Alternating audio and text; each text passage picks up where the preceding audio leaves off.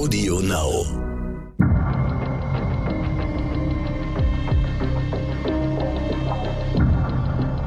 Team Wallraff, der Podcast. Herzlich willkommen, dass ihr wieder dabei seid beim Team Wallraff Podcast. Wieder dabei ist auch Günter Wallraff, der mir gegenüber sitzt. Ja, guten Tag. Ich bin Carla Steugmann und wir haben heute auch einen Gast. Den stelle ich später vor. Erstmal will ich euch sagen, um was es heute geht. Wir sollen zu Hause bleiben in Corona. Aber es gibt Leute, die können gar nicht zu Hause bleiben, weil sie gar kein Zuhause haben. Nämlich Menschen, die ohne Wohnung sind. Eine ganz genaue Erfassung in der Bundesrepublik gibt es nicht dazu. Das wird erst in 2022 der Fall sein. Aber Schätzungen zufolge sind circa 678.000 Menschen wohnungslos. Das entspricht ungefähr der Stadt Frankfurt am Main obdachlos, das heißt komplett auch ohne Schlafgelegenheit, auf der Straße lebend, sind nach Wagenschätzung ungefähr 41.000. Andere Zahlen sagen 50.000. Das ist wirklich was, was nicht erfasst wird, aber das ist ungefähr die Menge der Menschen, die wirklich auf der Straße leben und auf der Straße schlafen und auch jetzt im Winter dieser Kälte ausgesetzt sind. Menschen, die komplett schutzlos sind. Und um die geht es heute, um die Obdachlosen. Denn auch Günther hat sich in dieser Szene lange umgetan, hat in dieser Rolle viel erlebt. Das ist, das, da hast du echt eine lange Geschichte, ne? Wie fing das an? Ich hatte schon in meiner ja, Jugend, kann man fast sagen, ein halbes Jahr mal auf Tramp-Tour in Asylen, in obdachlosen Asylen Skandinaviens gelebt. Das war für mich eine Orientierungssuche, auch vielleicht eine Themensuche. Ich habe damit auch zum Teil Schwerstalkoholikern gelebt, die tranken rein Brennspiritus in ausrangierten Güterwaggons in Kopenhagen. Also das war eine Prägung, wo ich mich mit Menschen ja nicht unbedingt identifizierte, aber sie habe kennengelernt und ihr Elend auch nachvollzogen.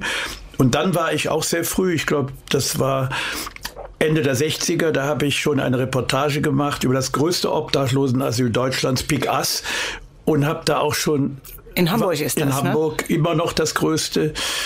Äh, da schlief man in Sälen. Was heißt schlief? Das waren übereinander stehende äh, äh, Drahtgestelle. Und äh, da waren in einem Saal bis zu 20 untergebracht. Das ist heute doch besser geworden. Aber das Schicksal dieser Menschen, das hat mich interessiert und darüber habe ich auch in einem Buch schon die erste Reportage veröffentlicht. Und dann wird's ernst, dann hast du wirklich beschlossen, im Jahr 2008 äh, dich selber als Obdachloser auf den Straßen zu bewegen und draußen auch zu leben, das mitzuerleben. Und da hattest du Unterstützung von Richard Brox. Richard ist uns jetzt dank Corona aus der Ferne zugeschaltet. Richard ist 56 Jahre alt, geboren in Mannheim. Jetzt lebt er in Köln, aber die längste Zeit seines Lebens, ungefähr 30 Jahre, warst du auf der Straße zu Hause, Richard, oder? Ja, ja, das stimmt absolut und äh, seid gegrüßt. 30 Jahre insgesamt und äh, begonnen hat es eigentlich im April 1986. Damals gab es eine Wohnungsräumung in Mannheim, wo ich also alles verloren habe und dann zum ersten Mal in eine Notunterkunft kam und dort noch mehr verloren habe. Äh, insofern kann ich sagen, äh, dass die Stadt Mannheim bei dieser Wohnungsräumung sich auch ähm, bedient hat und, äh, und die 30 Jahre eben dadurch auch geschuldet sind. Wie habt ihr euch denn kennengelernt, Günther? Ich war ja nun lange nicht mehr in diesem Milieu unterwegs, kannte zwar einige Obdachlose, aber es war mehr zufällig. Und um diese Langzeitrolle äh, vorzubereiten, brauchte ich natürlich einen Kompetenten, der sich wirklich auskannte. Und ich habe im Internet eine Sache gefunden, ohne Wohnung, was nun? Und das so lernte ich Richard kennen. Das war wie ein ja, Hotelführer für Obdachlosenasyle. Da beschrieb er, da beschriebst du genau, wo es ganz schrecklich ist, wo man lieber einen großen Bogen drum macht, wo man vielleicht sogar in Lebensgefahr gerät und auch über Heime, wo es einigermaßen da vorbildlich übertrieben, aber wo sich leben lässt. Und daraufhin habe ich dich kontaktiert, so haben wir uns kennengelernt. Du hast bei mir gewohnt und du hast mich in dieser Rolle, ja, würde ich sagen, ohne dich wäre das gar nicht gelungen. Ja, Richard, vielen Dank. Richard ist nämlich auch Blogger. Wie wird man denn auf der Straße als Obdachloser Blogger? Ja, es war bei mir aus der Not geboren. Äh, ich war 2004 war ich in äh, Thüringen in einer Kleinstadt und habe dort überhaupt keine Möglichkeiten gefunden ähm, für Obdachlose. Also Unterkunft, Beratungsstelle, Tagesaufenthalt war alles nicht vorhanden. Ich bin dann dort in ein äh, Internetcafé oder besser gesagt Internetshop und äh, habe gegoogelt und äh, eigentlich nur Sachen gefunden von irgendwelchen Einrichtungen, die entweder nach Spenden aufgerufen haben, von Einrichtungen, die ich bis heute noch suche, oder Fachdeutsch für Fachwissende, aber nichts, was uns da spontan und sofort helfen kann. Aus dieser äh, Verzweiflung und auch etwas Wut heraus äh, entschloss ich mich dann eben, äh, diesen Blog einzurichten, ohne Wohnung, was nun in der Hoffnung, äh, dass andere dadurch, äh, die auf der Straße sind, profitieren können. Denn nichts ist schlimmer auf der Straße als Unwissenheit und die auch noch verbreitet wird, weil damit hilft man niemand. Was ich machte, ist Insiderwissen preisgeben, denen zu helfen, die sonst keine Hilfe erfahren können, wie ich sie damals in Thüringen erlebt habe. Ist es denn so, dass Menschen, die obdachlos sind, überhaupt irgendwie ins Internet kommen? Ja, absolut. Es gibt sehr viele Tagesaufenthalte, Wärmestuben, Übernachtungen, betreute Wohnprojekte, äh, wo Bewohner oder Gäste äh, online äh, surfen gehen können. Heutzutage ist es so, man kann sehr preiswerte Smartphones in An- und Verkaufsshops kaufen. Ähm, und ich würde mal spontan sagen, jeder Dritte auf der Straße hat heute ein internetfähiges, WLAN-fähiges Smartphone, welcher Art auch immer. Und äh, es gibt sehr viele Hotspots in der Stadt oder in, in Gemeinden, wo man online gehen kann. Es gibt äh, sehr viele Büchereien und Bibliotheken, wo man online gehen kann, wenn denn geöffnet ist. Und es gibt natürlich auch ähm, in, in, in, Fußgängerzonen oder in Einkaufszentren äh, immer wieder die Gelegenheit, äh, dort äh, über Free WLAN online gehen zu können. Das machen übrigens sehr viele mittlerweile. In den Shownotes und auch auf unseren Social Media Seiten werden wir natürlich deinen Blog veröffentlichen veröffentlichen. Wer das nachlesen muss, ist überhaupt kein Problem. Ähm, und auch ähm, die Links zu deinem Buch, das du später geschrieben hast, werden da zu finden sein. Jetzt kommen wir nochmal zurück ins Jahr 2008. Da ging Günther, da ging es Heiligabend für dich los als Obdachloser. War das Absicht oder Zufall, so die Weihnachtsgeschichte nachspielen oder? Äh, auch sicher hat das mit einer Prägung zu tun, einer christlichen Prägung, obwohl ich Agnostiker bin, aber äh, dem, diesem, wie sagte man, dem Gef gefühlt wichtigsten Tag des Jahres, für mich nicht, aber für eine Mehrheit der Ge Bevölkerung, dem einen Sinn geben. Und würde ich schon sagen, sich hier mit Ausgestoßenen äh, ja auch zu solidarisieren, ihr Schicksal zu teilen. Und das habe ich immer wieder, dass ich in solchen Tagen äh, ausbreche und nicht so eine heimliche, reine Familiensache daraus mache. Also das war Absicht und es war gleich am ersten Tag, wird Richard sich daran erinnern, ganz schlimmes Schicksal eines HIV äh, erkrankten Jüngeren, der da völlig auf sich gestellt war, der auf der Straße landete, weil alle Ämter geschlossen waren. Dem konnte man nachher dann helfen, aber das war erstmal ein Schock, wie er da eigentlich schwerst hilfebedürftig in diesem größten Obdachlosenasyl Kölns, in der Annostraße, ja, sich selbst überlassen war. Und auch andere, die da sehr, sehr trostlos und ja, verlassen äh, diese Zeit verbrachten. Also das war schon ein Schock, aber auch hatte, eine, hatte seine Richtigkeit. Es gibt ja auch Bürokratie bei den Ärmsten der Armen. Also ist es, stimmt das, dass man ohne festen Wohnsitz wirklich im Ausweis eingetragen haben muss und dass das richtig so reingestempelt wird? Ja, das war überhaupt das große Problem.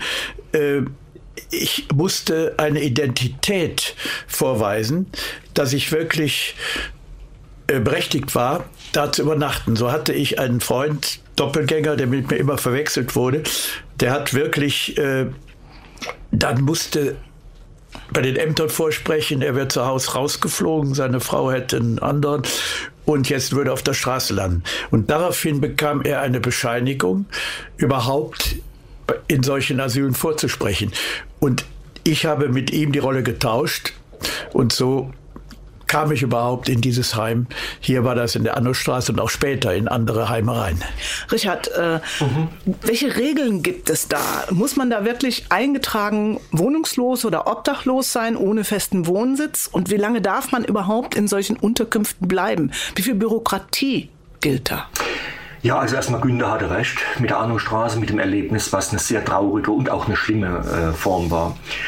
Also man muss im Ausweis ohne festen Wohnsitz stehen haben oder äh, keine Adresse, nur den Stadtnamen dann äh, haben die Ämter den klaren Hinweis, die Behörden, man ist tatsächlich ohne eigenen Wohnraum, ohne Dach über dem Kopf. Ansonsten kommt man in Notübernachtungen nicht hinein. Viele Notübernachtungen heute verlangen auch äh, ein sogenanntes Übernachtungsentgelt. Das kann im Rahmen bis zu 10 Euro hochgehen. Äh, Beinhalt ist dann aber ein äh, kleines Frühstück oder äh, kleines Abendbrot, wobei dies aus Spenden besteht und nicht gekauft wird. Meistens sind es Mehrbettzimmern, die Übernachtungen, in denen man hineinkommt mit verschiedenen Persönlichkeiten. Das kann zum Beispiel sein, dass Sie eine Übernachtung machen mit einem äh, nassen Alkoholiker, äh, der nachts nicht weiß, wo es WC ist, dass Sie mit einem Drogenabhängigen dabei sind, der sich nachts die Nadel gibt, vielleicht nicht richtig abgebunden der Arm ist, dann vielleicht mal mit einem offenen, äh, unbehandelten äh, psychisch Erkrankten, der an einer Psychose leidet und äh, nachts da äh, sehr munter ist äh, mit Leuten, die spielsüchtig sind, Glücks, äh, glücksspielsüchtig sind, aber auch mit Menschen, die einfach ähm, aus der Not in diese Übernachtung hineinkommen. Und ohne, diese Aus, ohne diesen Ausweis äh, gibt es zum Beispiel äh, auch keine Tagessätze oder Wochenendsätze. Das heißt also, Tagessätze sind der Hartz-IV-Satz von 442 Euro geteilt durch die Anzahl der Tage eines laufenden Monats. Daraus ergibt sich der Tagessatz. Und ähm, wenn sie das nicht bekommen, müssen sie eben auf der Straße betteln. Sie müssen Leergut sammeln, um überhaupt äh, in manch eine Übernachtung hineinkommen zu können. Weil ohne diese Übernachtung äh, ist gerade in der Winterzeit ähm, die, äh, die, die, Gefahr da, dass man Erfrierungen erleidet, äh, dass man äh, schwere Erkrankungen, auch äh, langfristige Sachen wie zum Beispiel Rheuma, Arthrose, ähm, zum Beispiel Atemwegserkrankungen. Es gibt auf der Straße sehr viele Menschen, äh, die an diesen Sachen leiden und, äh, und auch unbehandelt sind, weil sie auf der Straße, wenn sie keinen Leistungsbezug haben, und das ist ja im Regelfall so, äh, auch nicht, nicht krankenversichert sind. Das heißt also, im Regelfall werden sie Notfall behandelt und dann wieder auf die Straße zurück entlassen. Und das führt dazu, dass chronische Erkrankungen dadurch leichter entstehen. Es ist jetzt natürlich durch die aktuelle Situation noch mal verschärft. Ich würde aber gerne noch mal weiter zurück in diese Weihnachtszeit 2008 gehen. Die Annostraße, das war schon schlimm. Das ist ein Kölner, man sagt dazu, glaube ich, Männerasyl oder sowas. Das sind nur Männer, ne? Ja. ja. ja. Ähm, danach, da hat, danach ist Günther nach Frankfurt äh, in den Ostpark Dort gab es noch nicht mal ein festes Haus, sondern das waren übereinander gestapelte Container. Was hast du da erlebt? Da wart ihr auch zusammen, ne? Äh, ja, da war Richard, warst du dabei, ne? Ja. Ja, ja. ja. Äh, ich kam auf diesen Ostpark, weil ich lernte hier äh, auf der Straße übrigens einen früheren Unternehmer kennen, der durch eine Insolvenzverschleppung, der war abhängig von einem Großkonzern und wurde von heute auf morgen da äh, im Stich gelassen. Und dann hat er versucht, die kleine Firma zu retten und hat da Unregelmäßigkeiten begangen. Und der hat ganz schlimme Sachen von äh, Frankfurt vom Ostpark berichtet. Dem übrigens, äh, der hat früher für die Tafel Sachen ausgefahren und war jetzt manchmal nicht mehr in der Lage, den 1 Euro aufzubringen, überhaupt noch in der Tafel beköstigt zu werden. Und über den bin ich äh, auf den Ostpark gekommen. Und das war Silvester übrigens und dann noch Tage danach.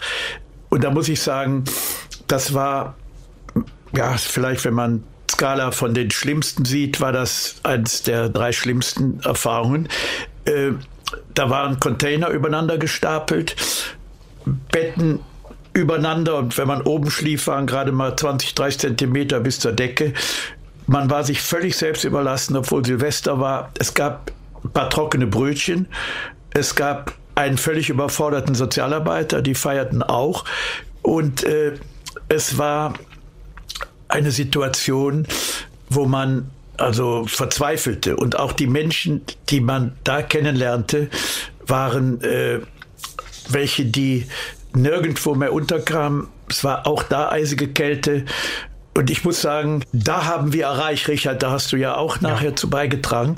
Da hat sich dann eine Initiative gegründet, dass diese Zustände dort, die so unhaltbar waren, in der reichsten Stadt, einer der reichsten Städte Deutschlands, dass sich dann fortan etwas getan hat, eine neue Einrichtung entstand und diese Container, wie wir sie erlebten, ne, äh, dann dauert allerdings zwei Jahre, dann abgeschafft wurden. Richard, es gibt diesen Spruch, ja. den habe ich äh, im Zusammenhang mit Ostpark auch in der Reportage gelesen. Lieber Knast als Straße. Ist da was dran? Ja, absolut. Es gibt Einrichtungen in Deutschland, äh, wie sie unter anderem äh, im Ostpark vorhanden war, die äh, jede Form von Menschenwürde, jede Form von Respekt überhaupt nicht bieten, wo die Mitarbeiter äh, der Einrichtung zu dir sich benehmen, als würdest du das letzte Stück Dreck der Erde sein, wo die Obdachlosen untereinander äh, sich gegenseitig entweder aus dem Weg gehen oder sich mobben, weil eben die Traurigkeit der Lage, in der sie sich befinden, furchtbare Zustände sind. Und es gibt Einrichtungen, äh, wo äh, Mehrbettzimmerbelegungen sind, wo es überhaupt keine hygienischen Zustände gibt, wo du einfach wirklich äh, das Gefühl hast, du bist im letzten Gulliloch gelandet. Und es gibt natürlich auch das Gegenteil. Es gibt sehr, sehr gute Einrichtungen, die lobenswert sind, wo man froh und dankbar sein muss, dass es sie gibt. Es gibt zum Beispiel einen Träger in Deutschland, den ich mal nennen möchte, der über sehr gute Einrichtungen verfügt, deutschlandweit. Das ist die Heilsarmee. Da bin ich dankbar, dass es solche Einrichtungen überhaupt gibt. Und Günther hat natürlich in seinem Film Obdachlos durch den Winter unter Null äh, gezeigt, wo die Wunde liegt und hat auch den Finger hineingelegt und, und das auch zu Recht, weil dadurch sich doch sehr viel ins Positive gewendet hat. Aber Entschuldigung, gerade auch die verschiedenen Einrichtungen, das liegt auch manchmal an dem jeweiligen Verantwortlichen, also an menschlichen Qualitäten. Ja. Wie du zu Recht sagst, Heilsarmee in Köln vorbildlich. Ja, ich war mhm. selbst da auch ein paar Mal später als Gast. Aber wie du selbst erlebt hast in München damals, grausamste mhm. Zustände. In einem Kellerraum ohne Belüftung, ja. äh, zusammengepfercht und dann noch ein rüdes, äh, ja, menschenverachtendes Verhalten der Leitung dort. Mhm. Also es kommt mhm. doch immer auf die Persönlichkeiten, die damit betraut sind. Da kannst du, hast du aber mehr erlebt. Ja, ja das stimmt. Würde auch also Richard, dich noch einmal was fragen wollen. Du hast 30 Jahre auf der Straße verbracht, in, immer in mannigfaltigen Unterkünften. Mhm. Was ist für dich menschlich und persönlich das Allerschlimmste? Also jeder hat ja so eine, so eine Stelle, wo er sagt, das halte ich nicht aus. Also bei mir ist es zum Beispiel schmutzige Toiletten. Ja, halte ich mhm. nicht aus. Was ist es bei dir?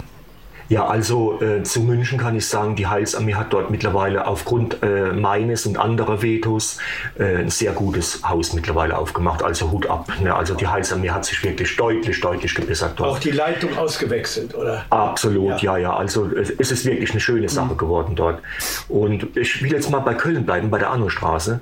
Ähm, was mich am meisten anwidert und was man niemandem zutrauen soll, ist zum Beispiel in der Annostraße, auch heute immer noch so der Fall, ähm, die WCs, die offen sind, die Duschen, die Kabinen, die offen sind, dass jeder sehen kann, wer gerade sein Geschäft macht äh, oder wer gerade am Duschen ist. Es wird nur selten sauber gemacht, äh, weil äh, nur in Feiertagslaune äh, entsprechend gereinigt wird.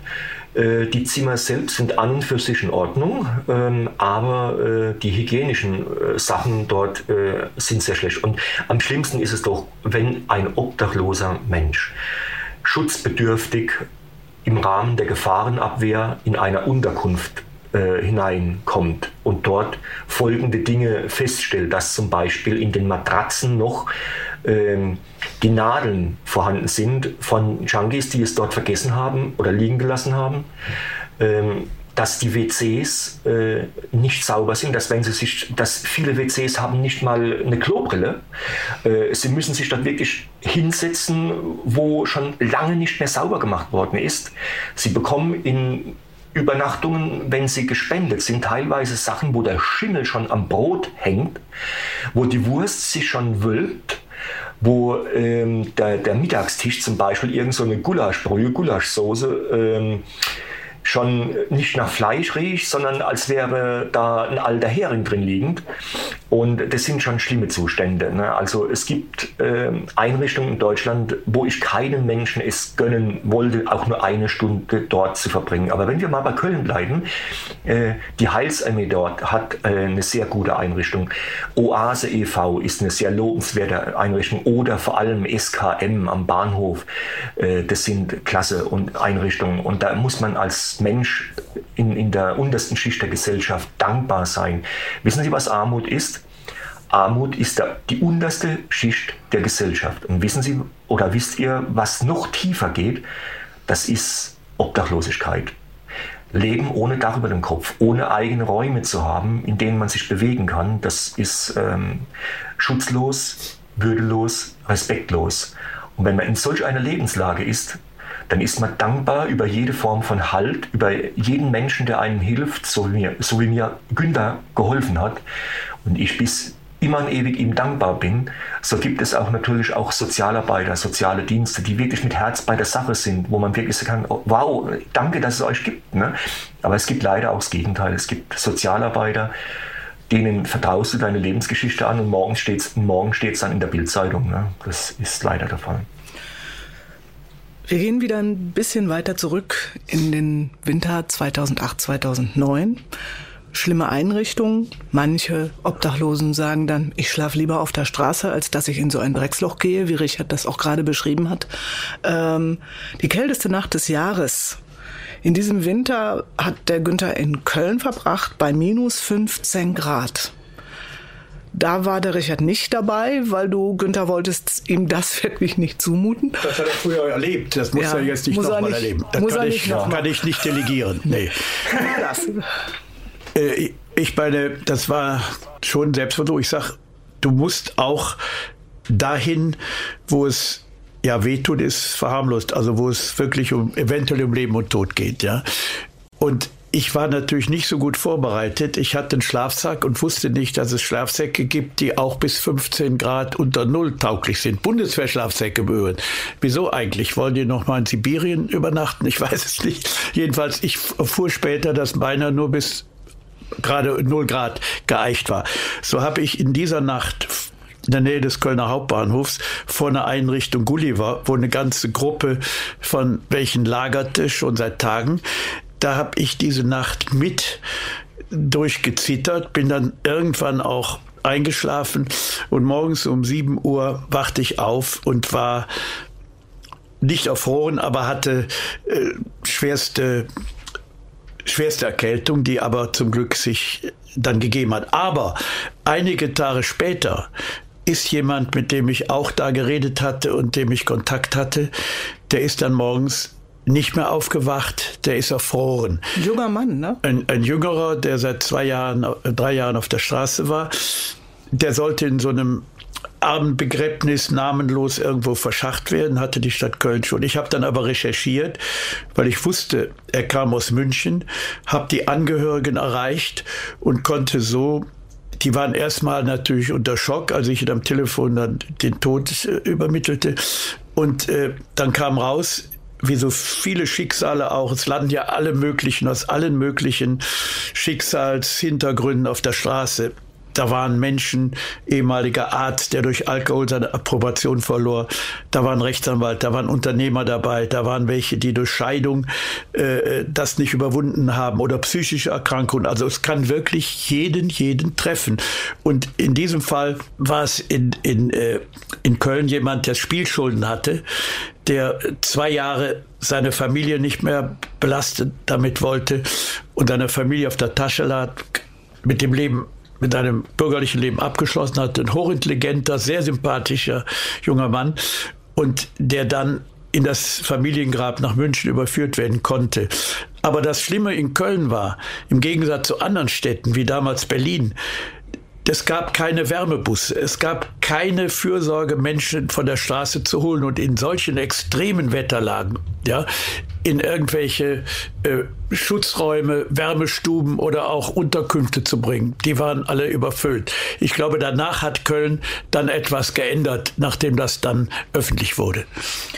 Es ist ja nicht nur so, dass die Kälte eine Gefahr ist. Jetzt gerade am Wochenende wurde in, in Köln wieder ein Obdachloser angezündet. Der liegt mit schwersten Verbrennungen auf der Intensivstation. Richard, wie gefährlich ist das Leben draußen? Also das Platte machen, das draußen strafen, schlafen. 1400 ja. Straftaten gegen Obdachlose gab es allein 2017. Neuere Zahlen habe ich nicht gefunden. Das ist eine Menge. Mhm. Ja, äh, stellen sich, äh, stellt euch mal vor, ihr nehmt euch jetzt einen Schlafsack äh, und legt euch draußen auf die Parkbank und tut dort draußen nächtigen.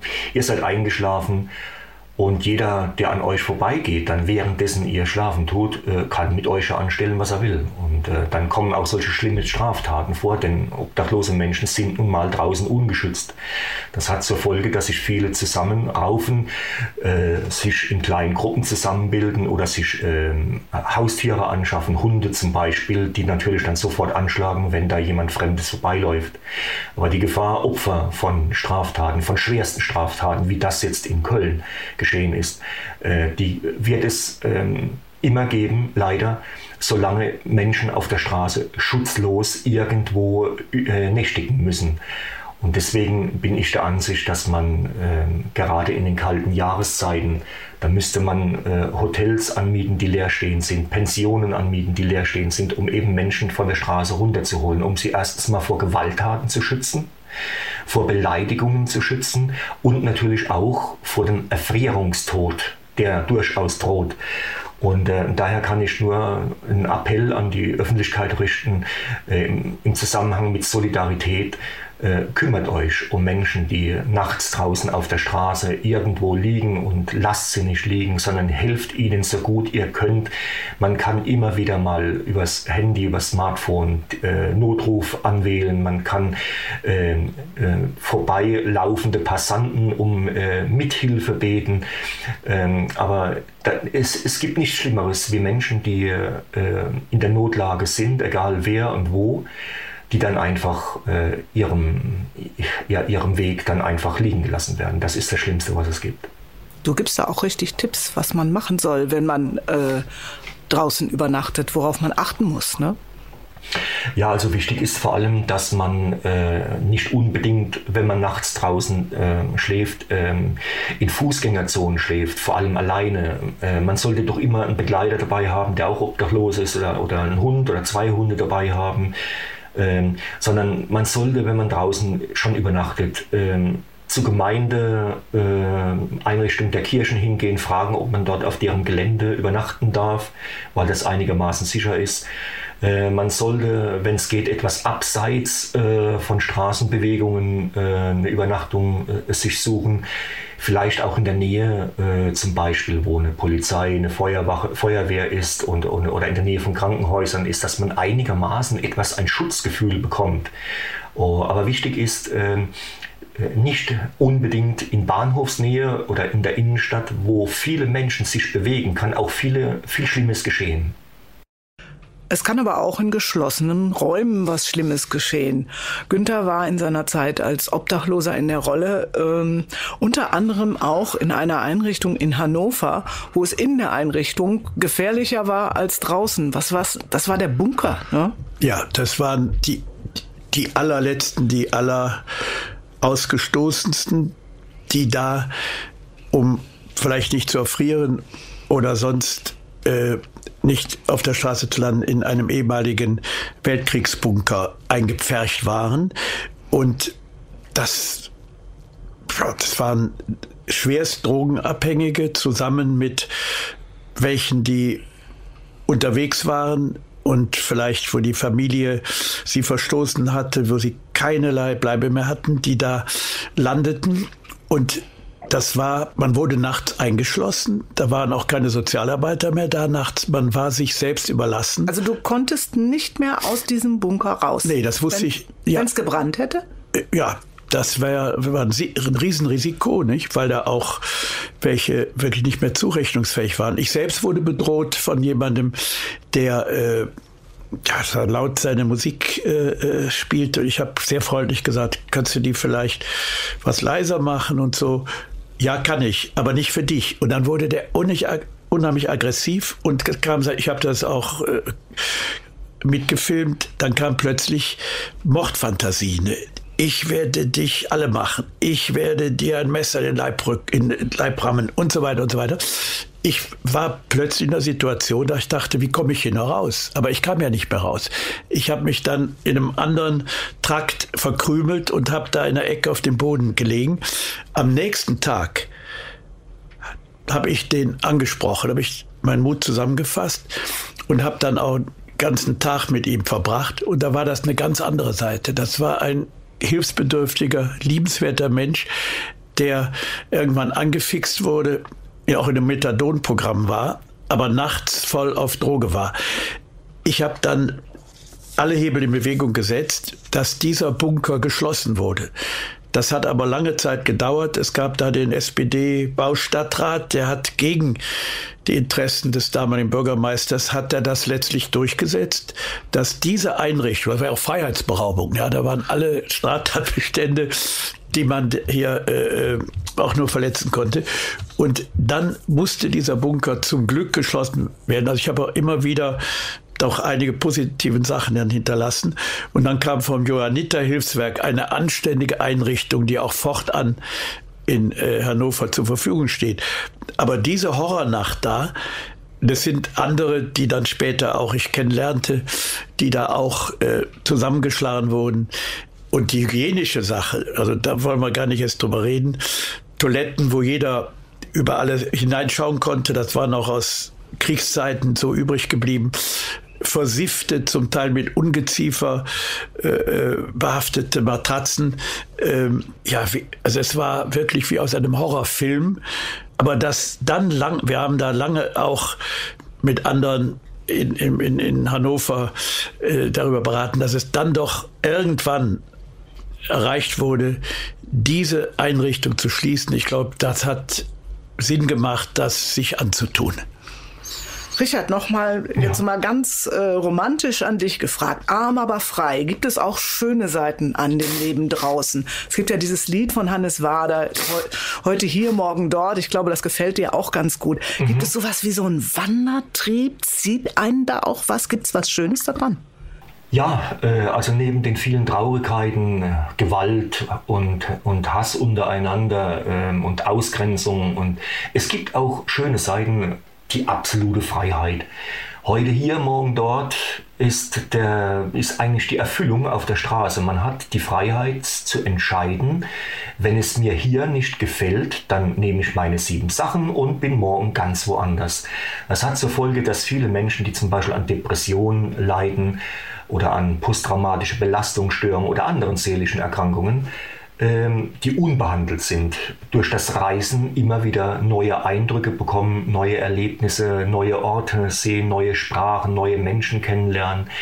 Und wenn einem dann die Decke auf den Kopf fällt, dann man hat ja eh nichts mehr, außer seine sieben Sachen in zwei Tüten oder in einem Rucksack, dann nimmt man das und geht wieder weg. Und das ist äh, ein, Gefühl, äh, das ich nur beschreiben kann mit Freiheit. Und dann ist, sind Räume, Wohnungen äh, manchmal auch hinderlich, weil man stellt fest, wenn man länger in einem Raum ist, so schön er auch äh, sein mag, äh, aber man fühlt sich irgendwie gefangen. Es ist wie offener Strafvollzug und man beraubt sich seiner Freiheit selbst. Das ist natürlich ein Trugschluss. Eine Wohnung ist immer gut, besser als Straße. Aber die Freiheit auf der Straße, die man da genießt, äh, von Nord nach Süd, von West nach Ost und umgekehrt, ist ein schönes Gefühl. Wir müssen natürlich aufpassen. dass so bin ich damals auch an das ganze Thema rangegangen. Nicht die vagabunden äh, Romantik oder auch Kerouac und Roth äh, aus der Beatnik-Generation. Das waren ja auch mal Vorbilder. Nur heute ist es auf der Straße ein Kampf oft um Leben und Tod. Es ist eine brutale, brutalste Geschichte und auch die Zuwendung, die früher Vagabunden die es ja gab, ne, die von, Land zu, von Stadt zu Stadt zogen, irgendwo doch, irgendwo in einem Bauernhof oder sonst wo eine Zuwendung, eine Unterbringung bekamen, zu essen bekamen. Das ist heute in der Härte auch unserer Gesellschaft, ja, die Ellbogengesellschaft. Jeder ist sich selbst der Nächste. Äh, das erlebe ich nicht mehr. Das war mal bei dir ja auch ein, mhm. ein romantischer Drang. Was heißt romantisch? Für dich auch, um aus der Enge deiner damaligen Heimsituation rauszukommen. Du hast es vorübergehend geschafft. Aber heute geht es oft, auch hier jetzt gerade Beispiel Köln, um Leben und Tod. Auch und innerhalb der Obdachlosen gibt es ja auch Wer kommt in das Heim? Wer ergattert noch den letzten Platz? Ja, da gibt es auch Gewaltanwendung untereinander. Und äh, ich würde sagen, das ist eine neue Zeit und diese romantische Seite leider so gut wie ausgestorben. Trotzdem noch einmal. Richard, an dich die Frage, ganz ehrlich. Hast du auch heute noch, du bist ja heute im Prinzip sesshaft, äh, hast du manchmal das Gefühl, ich muss jetzt hier einfach raus, ich muss jetzt abhauen, ich habe wieder Wandertrieb? Ist das noch so? Ist das in dir drin? Ja, ist auf jeden Fall. 30 Jahre bleiben unvergessen und sind im Kopf drin. Es gibt immer wieder Momente, ähm, obwohl ich momentan in geregelten Verhältnissen lebe und eine schöne Bleibe habe, aber das Gefühl, ab, ab und zu auszubrechen, wieder zurück in die alten Pfade zu gehen, die sind immer wieder da. Aber Günther hat ja vollkommen recht. Heute auf der Straße, was zählt, ist das nackte Überleben. Faustrecht, das zählt. Und äh, diese, dieser Überlebenskampf, den ich damals noch nostalgisch als Vagabund ähm, ja, erlebt habe, der ist ja heute nicht mehr da. Heute, wenn du in die Übernachtung reingehst, wenn du in die Zehn reingehst, äh, da hat der Stärkere das Wortrecht.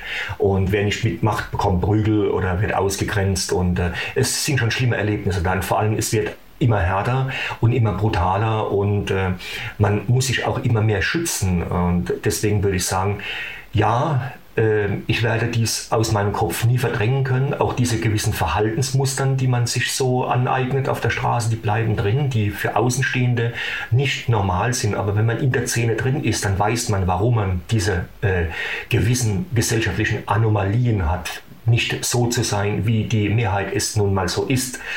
Aber wir dürfen nicht vergessen, wir reden hier äh, über Menschen und, und Obdachlose sind genauso Menschen wie jeder andere auch, egal wer woher auch kommt und warum auch immer diese Lebenslage sich so gewählt ist. Aber äh, wir müssen darüber reden, dass wir äh, diesen Menschen helfen müssen, egal wo sie sind und egal wer sie sind. Die durchschnittliche Lebenserwartung von einem Obdachlosen ist 49 Jahre. Wären wir obdachlos, würden weder Günther noch Richard noch ich hier noch sitzen. Wie lange hält ein Körper sowas aus? Günther, könntest du heute noch mal so eine Geschichte machen mit weit über 70? Das weiß ich nicht. Kommt, kommt auch darauf an, in welcher Situation ich mich befinde, ob ich auch bald, ich habe oft das Bedürfnis, alles hinter mir zu lassen, auszubrechen und mich dann ja, Gefahren auszusetzen, wenn es denn Sinn macht und ich hier und da auch was zum Besseren äh, erreichen kann. Ich weiß es nicht, aber gesundheitlich würde ich dann wahrscheinlich dabei draufgehen. Das könnte Richard, dann die letzte Rolle sein. Richard, wie ist es mit dir? Hast du mhm. gesundheitliche Folgen von dem Leben auf der Straße? Ja, also chronische Bronchitis, äh, die ist da. Ähm, Natürlich auch die äh, seelischen Wunden, die da entstanden sind. Äh, ich habe zwar nicht großartig Gewalt erlebt, in der ich äh, zum Opfer wurde, äh, weil ich mich der Situation auch angepasst habe.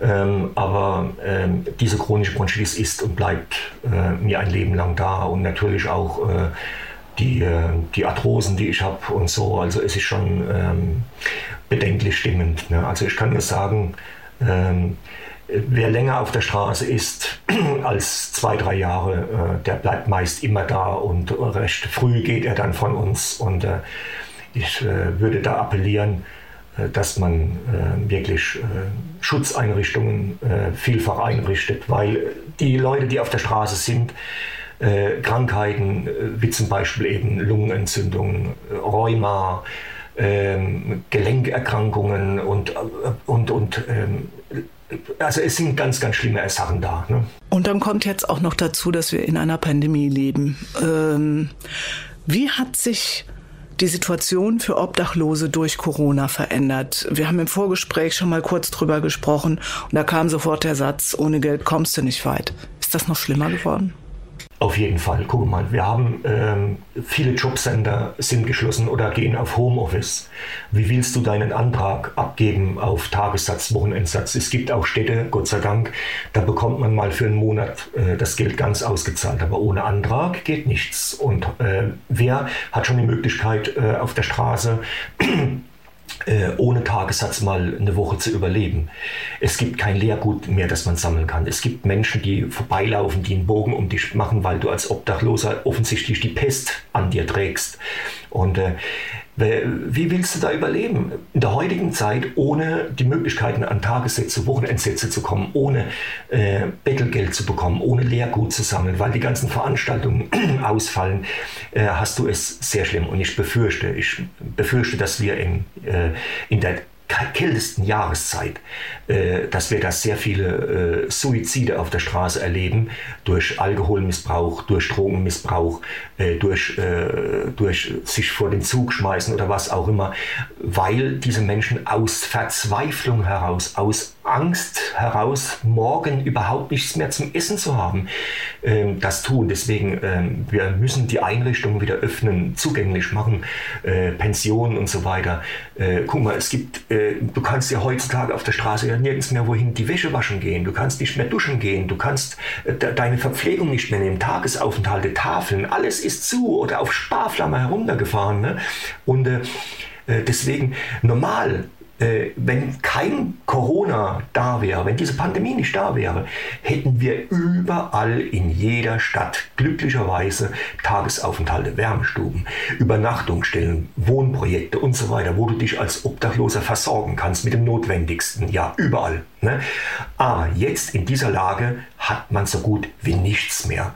Und deswegen muss man jetzt erst recht diesen Menschen Möglichkeiten zur Übernachtung geben, sie versorgen mit dem Allernotwendigsten und ihnen Sicherheit gewähren. Sonst werden äh, unnötig, unnötig viele Menschen auf der Straße ihr Leben lassen müssen. Günther, was hast du mitgenommen aus deiner Zeit als Obdachloser? Wenn wir durch die Stadt gehen, wir sind ja auch viel zusammen unterwegs gewesen in den letzten Jahren, ich sehe, du gibst immer was, wenn dich Anna anspricht.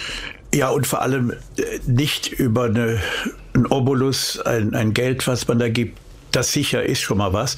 Aber wenn ich die Zeit habe, versuche ich auch von Fall zu Fall jemanden anzusprechen, äh, ihm zum Teil auch was zu essen zu kaufen, ja. Und das Argument, der versäuft das ja nur, es ist auch kein Argument, weil Viele halten es nur so aus. Für manche ist es auch Alkohol wie ein Selbstmord auf Raten. Andere sind überhaupt äh, auf der Straße erst zu Alkoholikern geworden, weil sie es sonst nicht aushalten und äh, von daher ist wichtig, versuchen, wenn es die Zeit erlaubt, mit jemandem ins Gespräch zu kommen und dann vielleicht auch einen, der in seiner Nähe immer am selben Platz sitzt, zu erfahren, kann man ihm helfen, kann man ihm vielleicht sogar zu einer Unterkunft verhelfen. Ich habe, so wie Richard bei mir immer wieder gewohnt hat, einmal ein Jahr und es versuchen, jemandem vielleicht sogar eine Wohnmöglichkeit und wenn es nur für eine kurze Zeit ist. Ich habe welche erlebt, die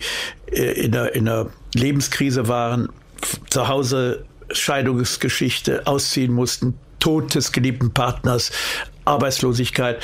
Da kann man durch ein Gespräch jemandem eventuell weiterhelfen. Hier und da gelingt es. Sonst laufe ich ehrlich gesagt auch meistens mit schlechtem Gewissen vorbei, weil ich sehe, kann ich überall helfen. Richard, wie mhm. wünscht sich ein Obdachloser, ein vielleicht bettelnder Mensch, ein bedürftiger Mensch, dass andere ihn behandeln? Was wäre am dir wäre dir am liebsten gewesen? Ja, Gespräche auf Augenhöhe, dass äh, man Menschen findet, die auf Augenhöhe ins, in die Augen auch hineinschauend äh, mit einem reden, äh, so als äh, kenne man sich schon, als würde man sich freuen, dass man sich wieder sieht und äh, dass man gefragt wird, äh, was äh, ich würde Ihnen gerne was Gutes tun. Ich weiß aber nicht, wie kann ich Ihnen helfen? Was benötigen Sie jetzt gerade? Haben Sie Hunger? Haben Sie Durst? Äh, brauchen Sie was Warmes zum Anziehen?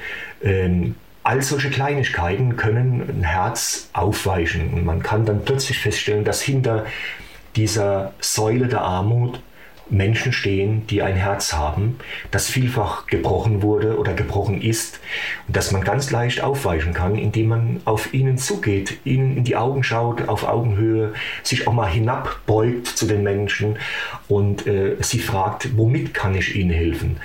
Äh, natürlich sind Geldgeschenke immer gut, denn dadurch besteht für diesen Menschen die Freiheit, selbst entscheiden zu können, was er mit diesen wenigen Euros anstellt. Zum Beispiel will er sich ein belegtes Brötchen holen oder lieber was anderes. Äh, manche sparen, dass sie sich dann vielleicht mal eine warme, äh, dass sie sich mal warme Unterwäsche holen können oder einen Schal, einen Pulli, eine Mütze, Handschuhe.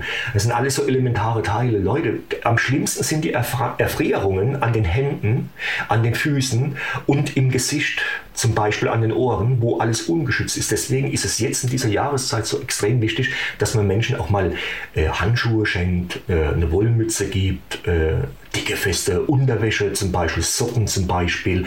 Wenn man sieht, die Schuhe sind nicht mehr so alltagstauglich, ne, vielleicht haben sie schon Löcher oder sowas, dass man hingeht, ich würde Ihnen gerne bei, da, äh, bei einem, äh, ich würde Ihnen gerne ein paar Schuhe kaufen, ein paar Stiefel.